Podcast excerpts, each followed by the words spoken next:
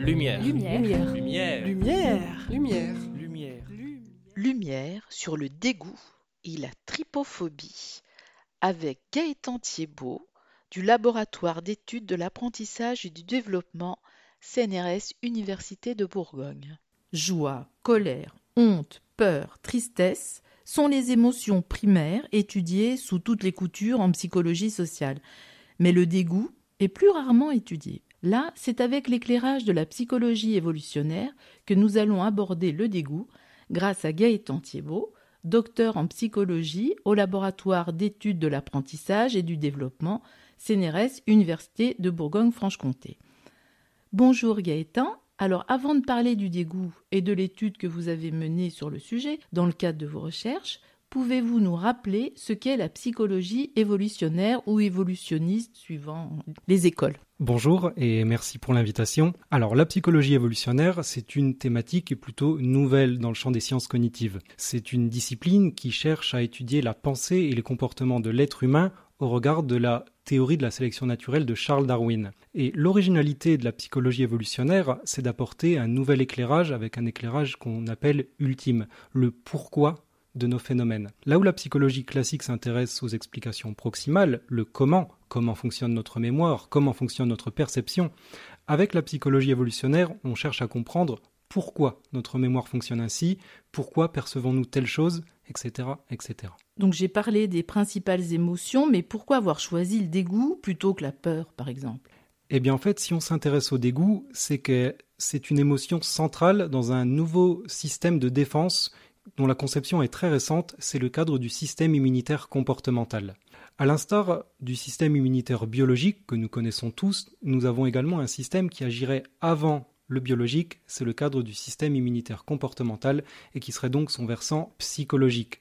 C'est-à-dire que si vous voyez quelqu'un de malade dans votre entourage, dans votre environnement, vous allez avoir ce système qui en fait va vous donner un signal d'alerte pour justement faire attention à cette personne, peut-être l'éviter, est-elle vraiment malade? Tout ça, ça se passe bien en amont du système immunitaire biologique qui, lui, va, ne, agir uniquement quand euh, vous êtes malade. Avec le psychologique, vous pouvez détecter pour éviter la maladie. Et donc, l'émotion du dégoût, il se trouve qu'elle est complètement centrale à ce système, car ressentir du dégoût, c'est se protéger de potentielles infections. Alors, en quoi consiste l'étude que vous avez réalisée précisément?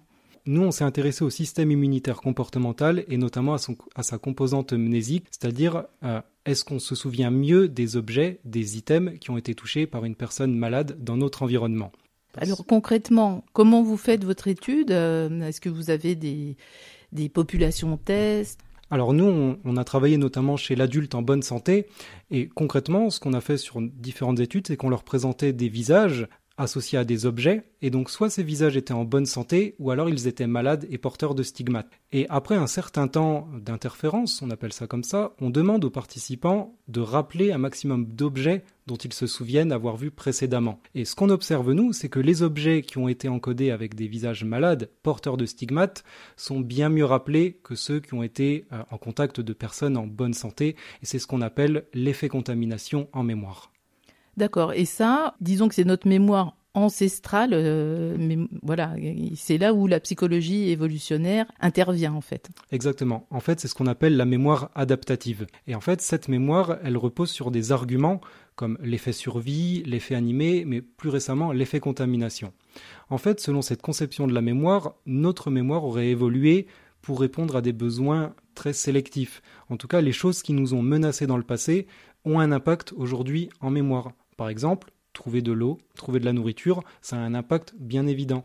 Mais aussi éviter les maladies. Et euh, si on considère qu'éviter les maladies est quelque chose d'essentiel, c'est parce que les pathogènes sont responsables du plus grand nombre de morts sur l'ensemble de notre histoire évolutive, plus que toutes les autres causes réunies, que ce soit des guerres, des désastres naturels, des accidents, tout ça mis ensemble fait quand même moins de morts que les pathogènes, c'est pourquoi on la considère aujourd'hui comme la pression sélective la plus importante pour notre espèce.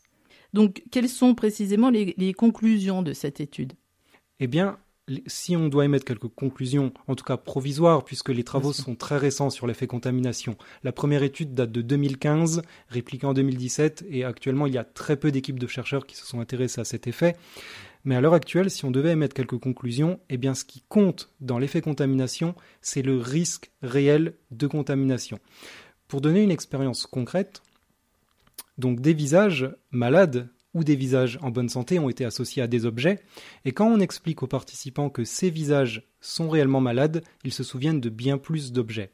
En revanche, si on utilise le même cadre avec les mêmes visages, mais on explique que cette fois les personnes ne sont plus malades, ce sont des personnes maquillées pour une série médicale, type Grey's Anatomy, là on n'observe plus aucun effet contamination en mémoire, les participants ne se souviennent pas mieux des objets alors que ce sont les mêmes associations.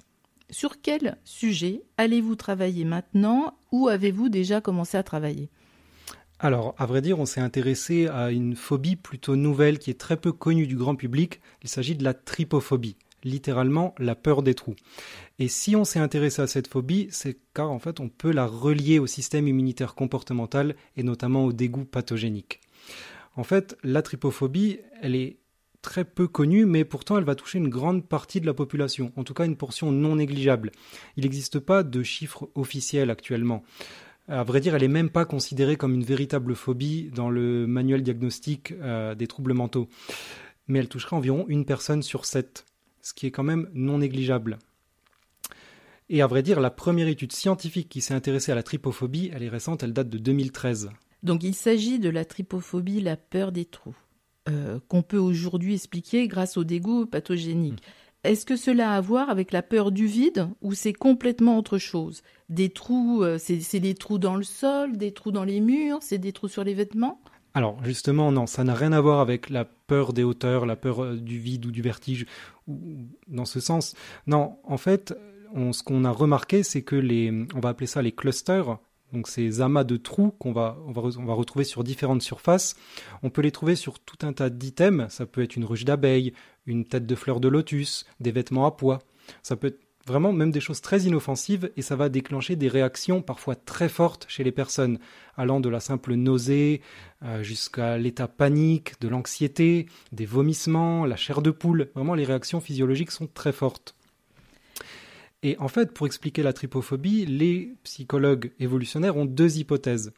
Donc une première hypothèse qui est un petit peu moins étudiée mais qui est reliée aux animaux dangereux et surtout aux animaux venimeux. Car sur les dix animaux les plus venimeux de la planète, en fait, les dix espèces possèdent ce cluster trypophobique à la surface de leur peau. La deuxième hypothèse, et celle qui m'intéresse plus particulièrement, c'est celle des maladies de peau contagieuses. Car ce qu'on observe, c'est que sur les 25 maladies les plus mortelles pour l'homme, 23 en affichaient des stigmates sur la peau et notamment sur les visages, dont ces fameux clusters trypophobiques. On peut citer la lèpre, la variole, le typhus, tout ça laissait des clusters. Et en fait, ce qui nous fait penser aujourd'hui que les gens sont capables d'avoir des réactions trypophobes, c'est par rapport à notre passé ancestral et justement à l'impact de ces maladies, à l'impact des pathogènes sur notre espèce. Comment allez-vous mener et procédez-vous euh, concrètement pour mener cette, euh, recherche?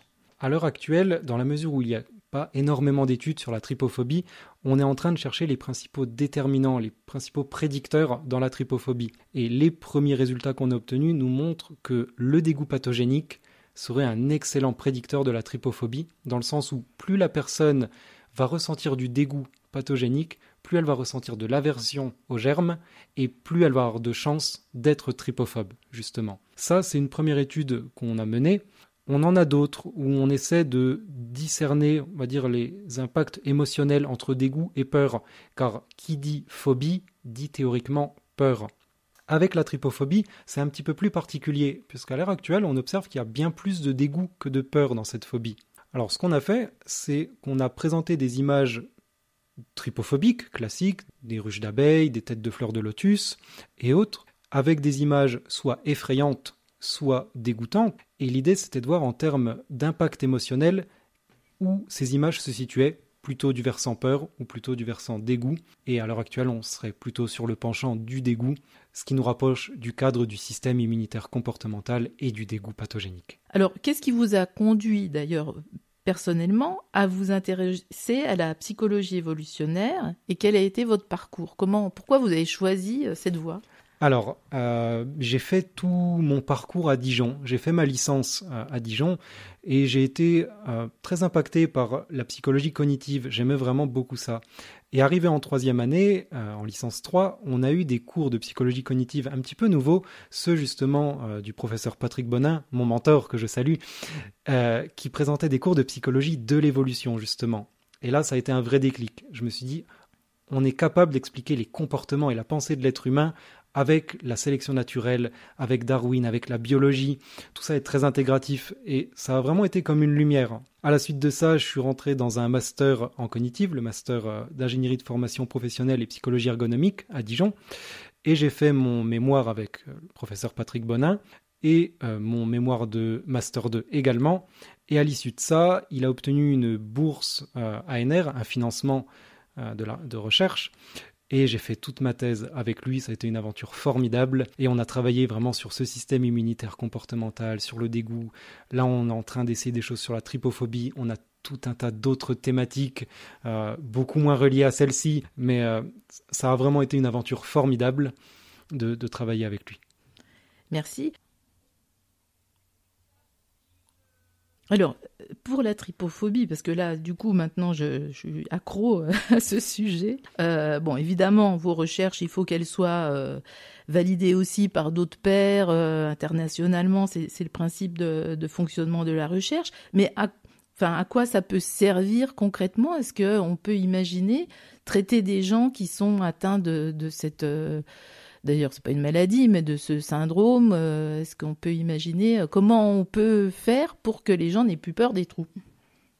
Alors c'est une excellente question. Et vraiment la visée de ces travaux dans un premier temps, c'est vraiment déjà de faire reconnaître la tripophobie comme une véritable phobie. C'est actuellement elle n'est pas considérée dans, le, dans le manuel actuel, dans le DSM-5 justement, comme une vraie phobie. Pour autant, nous, on peut la considérer dans la mesure où les réactions sont vraiment très fortes de la part des personnes. C'est très handicapant. Euh, dans la littérature, il y a pas mal d'études qui montrent que ça peut toucher de très jeunes enfants. Euh, j'ai le cas, c'est le premier cas reporté en 98 d'une petite fille qui était hospitalisée euh, pour X raisons et qui, à la vue d'un instrument à, poids, à, la surface de l'instrument, il y avait des, stigmates, des, clusters tripophobiques, elle a été complètement tétanisée. Elle a, eu une véritable crise d'anxiété.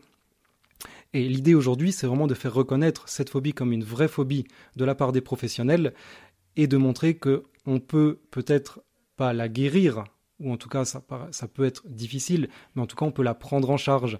Et euh, il y a des pistes, notamment avec des traitements médicamenteux, qui visent à réduire l'anxiété, qui serait vraiment aidant. Euh, également les thérapies cognitivo-comportementales, c'est également très utilisé pour traiter les phobies, par exemple l'arachnophobie, euh, ça marche très bien. Avec la tripophobie, il y a des données qui vont dans ce sens et qui montrent qu'on peut vraiment aider les personnes, on peut les prendre en charge et surtout réduire euh, leur anxiété au quotidien. Est-ce que pour qu'on comprenne mieux, est-ce que vous pouvez nous donner un exemple? Je sais que c'est pas votre spécialité, donc on ne va pas rentrer dans les choses très médicales, mais juste comment ça fonctionne une thérapie cognitivo-comportementale eh bien, on peut imaginer par exemple une thérapie par exposition pour aider la personne à réduire sa phobie ou son anxiété. Et j'ai le cadre d'une étude très intéressante sur l'arachnophobie, une autre phobie qui est elle aussi très reliée au dégoût et à la peur évidemment. Où par exemple les participants utilisaient une application euh, au quotidien, donc une application qui s'appelle Phobis, je crois, et qui présentait une araignée en réalité augmentée sur la surface de la peau des participants. Et l'idée, c'était pendant un mois d'avoir cette utilisation quotidienne euh, justement de l'application et un autre groupe, arachnophobe lui aussi, qui n'utilisait pas une telle application pendant tout le temps donné. Et l'idée, après un mois, c'était de s'approcher d'une véritable araignée, une grosse migale sous verre. Et ce qui a été montré, c'est que les personnes qui avaient euh, utilisé l'application quotidiennement s'approchaient beaucoup plus au final de l'araignée que les participants qui ne l'avaient pas utilisée et qui eux étaient vraiment très anxieux, exprimaient beaucoup plus de peur et beaucoup plus de dégoût en général. Alors merci pour ces précisions parce que du coup effectivement on, concrétise mieux euh, comment ça peut se passer et, euh, à quoi euh, servent aussi les recherches fondamentales dans tous les domaines. Je vous remercie vraiment pour vos explications qui étaient très claires. Vous allez commencer un parcours de chercheur, donc je vous souhaite bonne chance et puis de, pouvoir euh, travailler sur plein de champs différents en psychologie évolutionnaire. Alors, est-ce qu'il y a, par exemple, un sujet euh, qui n'a jamais, jamais été abordé et qui, qui vous intéresserait? Un sujet qui n'a jamais été abordé en psychologie de l'évolution et qui m'intéresserait À vrai dire, actuellement, il y a une recherche qu'on est en train de mener justement sur les préférences de sommeil dans une chambre à coucher. De quelle manière est-ce qu'on place notre lit selon l'organisation de la pièce? Et en fait, les résultats qu'on a obtenus montrent que justement on aurait tendance à maximiser la distance entre le lit et la porte, tout simplement comme un système de protection. Et ce genre de données, en fait, on les obtient très bien chez les animaux, hein. chez les chimpanzés, chez les babouins. Eux aussi vont avoir ces systèmes de dormir, par exemple, en hauteur pour se protéger durant le sommeil. Et à l'heure actuelle, il n'existe qu'une seule étude qui, qui a étudié ça chez l'homme. Et nous, on a essayé de répliquer et d'aller plus loin, et on est en train d'essayer de publier ces données. C'est super euh, intéressant parce que ça peut ouvrir euh, plein de champs possibles pour les architectes, pour l'organisation aussi euh, de notre quotidien. Enfin, on va suivre de près vos, vos recherches. Merci beaucoup, à bientôt. Et merci de m'avoir invité.